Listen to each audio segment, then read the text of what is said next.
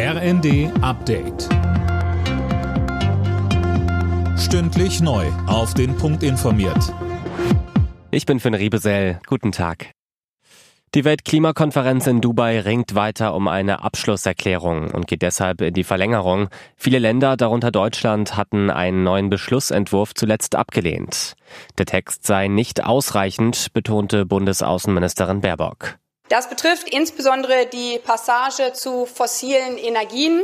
Sie suggeriert, dass fossile Energien in unserer Zukunft weiterhin eine entscheidende Rolle spielen können, was dann auch im Gegensatz zu europäischer Energiepolitik stünde. Im Streit um den Bundeshaushalt fürs kommende Jahr wollen die Ampelspitzen heute weiter verhandeln.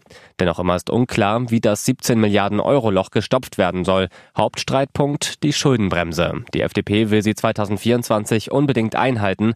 SPD und Grüne sind dafür, sie auszusetzen, um dringend notwendige Investitionen zu tätigen.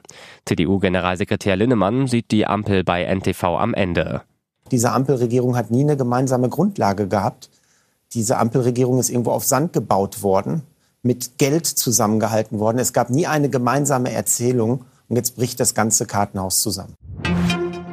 Das Tauwetter lässt in einigen Teilen Deutschlands die Flüsse ansteigen und sogar über die Ufer treten. Betroffen ist vor allem der Süden Deutschlands. Im bayerischen Vilsbiburg etwa sind Felder und Straßen überschwemmt.